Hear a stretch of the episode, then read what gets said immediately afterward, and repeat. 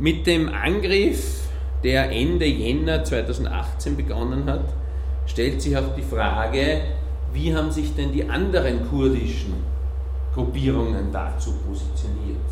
Das war am Anfang nicht ganz klar, vor allem auch, weil es gegenseitige Vorwürfe gegeben hat diesbezüglich. Äh, allerdings hat es relativ bald dann eine klare Verurteilung des türkischen Angriffs durch den kurdischen Nationalrat gegeben, also diese Dachorganisation der großen Pro-Basani-Parteien, die sich, äh, also die auch von einem völkerrechtswidrigen türkischen Angriff auf äh, syrisch-Kurdistan gesprochen Neben diesen großen politischen Parteien hat es allerdings einige kleinere Gruppen gegeben, die aus Kurden bestanden haben, wo die Türkei aber versucht hat, diese zu instrumentalisieren gegen die dort regierende BED. Äh, eine davon, die größte, waren die Salafi-Brigaden, aber deren Kommandant hat sich schon im Sommer 2017 geweigert, letztlich Afrin anzugreifen. Äh, der ist auch verhaftet worden und diese Latinbrigaden sind aufgelöst worden, wurden dann allerdings wieder aufgebaut. Und es gab von den Saladin-Brigaden, aber auch einigen anderen Gruppen Kurdinnen und Kurden, die sich an der Eroberung Afrins durch die Türkei beteiligt haben. Die Türkei hat das auch immer wieder sozusagen als Beleg dafür hergenommen, dass sie ja nichts gegen die Kurden hätten, sondern nur gegen die bösen Terroristen von der PKK in den Kampf ziehen würden. Dieser Krieg, der eben von Ende Jänner bis Ende März 2014 gedauert hat, hat damit geendet, dass die syrischen demokratischen Kräfte, das ist die Dachorganisation, in der eben auch die JPG und JPG drin sind, am 18. März aus der Stadt Afrin abgezogen sind und dass seither nur mehr einige ganz wenige Dörfer im äußersten Südosten Afrins von den Kurden gemeinsam mit dem syrischen Regime kontrolliert werden. Was auch bis heute noch von den Kurden gemeinsam mit dem syrischen Regime kontrolliert wird, ist diese Erweiterung Afrins, die ihr vorher auf der Karte gesehen habt, von 2016.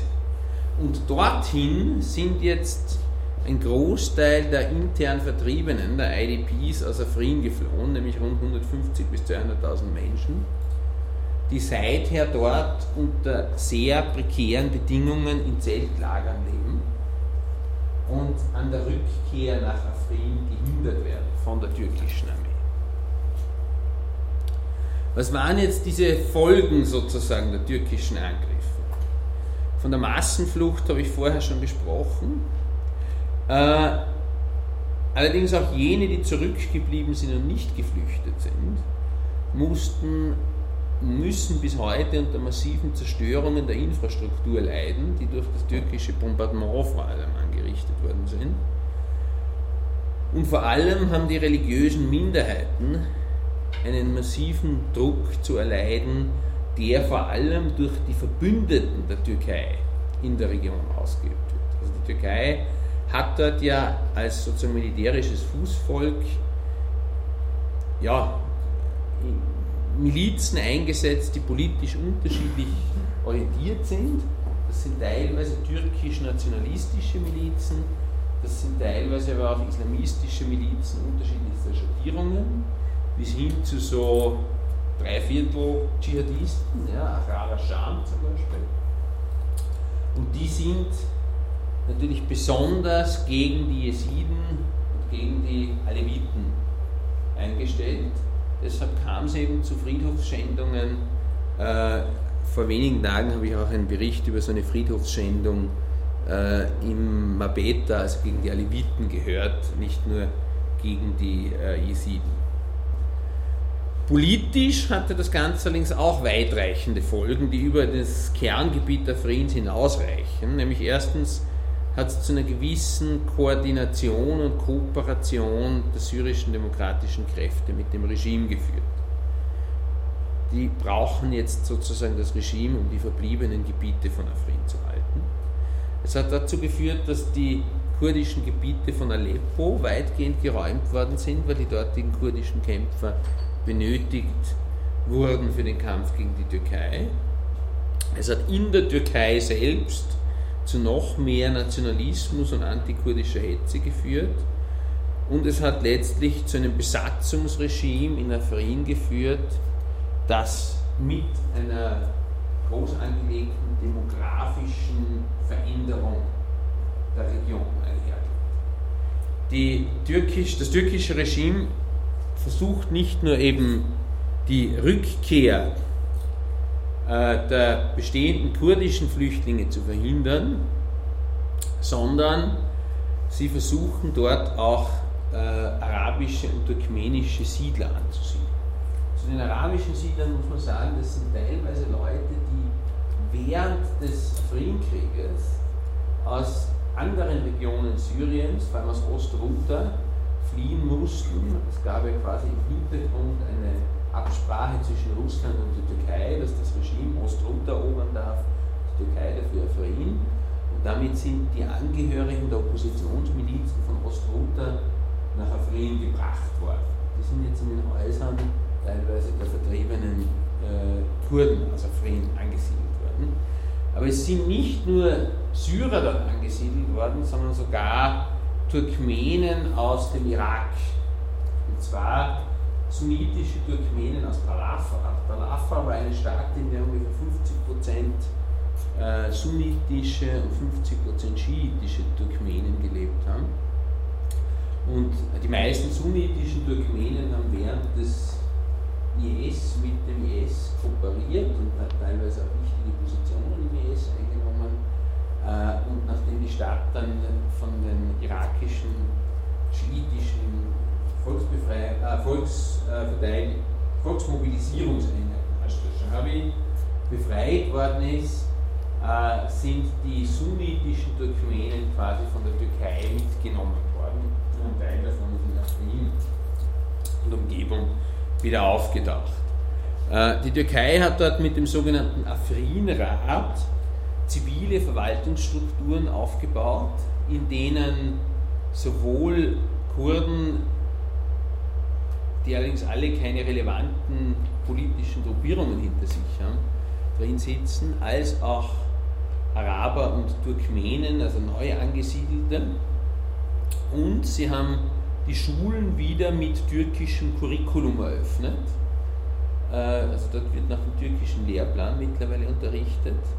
Und sie versuchen das alles zu verschleiern, indem sie den Zutritt für internationale Beobachterinnen und Beobachter versuchen zu verhindern.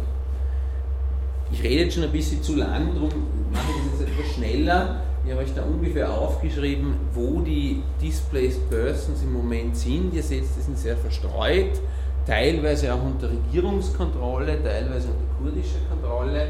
Bei denen, die unter Regierungskontrolle sind, besteht im Moment die, das große Problem, dass die Regierungsarmee diese Leute auch jetzt wieder rekrutiert. Also ich kenne mehrere Fälle ganz persönlich von Verwandten, von Leuten, die schon im Exil sind, wo ihre männlichen Angehörigen dann zur syrischen Armee eingezogen worden sind oder noch schlimmer verhaftet worden sind in einem Regimefolterknast gefoltert werden mit allem, was das syrische Folterwesen so zu bieten hat. Aber viele sind natürlich auch im Rest der Demokratischen Föderation Nordsyrien. Jetzt ist so die Frage, was hat denn das jetzt alles mit Europa zu tun? Das ist ja nicht nur irgendwie weit weg, sondern äh, das hat äh, mit dem Verhalten europäischer Staaten und mit unseren Gesellschaften relativ direkt zu tun. Erstens einmal, Europa hat Waffenlieferungen in die Türkei durchgeführt. Die türkische Armee ist mit deutschen Leopardpanzern in Afrin ganz konkret einmarschiert. Deutschland hat der Türkei die militärische Möglichkeit gegeben, Afrin zu erobern. Und das, obwohl Präsident Erdogan und mehrere namhafte Regierungsmitglieder der Türkei schon zu Beginn des Krieges erklärt haben, dass sie 500.000 Flüchtlinge nach Afrin zurückführen wollen. In Afrin haben nie 500.000 Menschen gelebt, schon gar nicht sind 500.000 Menschen aus Afrin geflohen. Es war von Anfang an die Ansage, wir wollen eine halbe Million von den dreieinhalb Millionen Flüchtlingen, die in der Türkei festsitzen, aus verschiedenen Teilen Syriens in Afrin ansiedeln und wollen damit Demografie Afrins verändern, wollen eine kurdische Region entkurdisieren. Ein Teil dieser Ansiedlungen ist schon erfolgt und ich fürchte, dass wenn sich dort die türkische Herrschaft verstetigt und dort so eine Art nach dem Vorbild der türkischen Republik Nordzypern errichtete türkische Republik Nordsyrien etablieren würde, dass das vielleicht dann auch für europäische Staaten als Argument benutzt werden könnte, in Zukunft äh, eine innerstaatliche Fluchtalternative für syrische Flüchtlinge zu haben und auch äh, Rückführungen und Abschiebungen von syrischen Flüchtlingen in Europa zu ermöglichen, dieses Gebiet. Das Ganze hat mit Europa aber noch was zu tun, nämlich die Kriegspropaganda, die das türkische Regime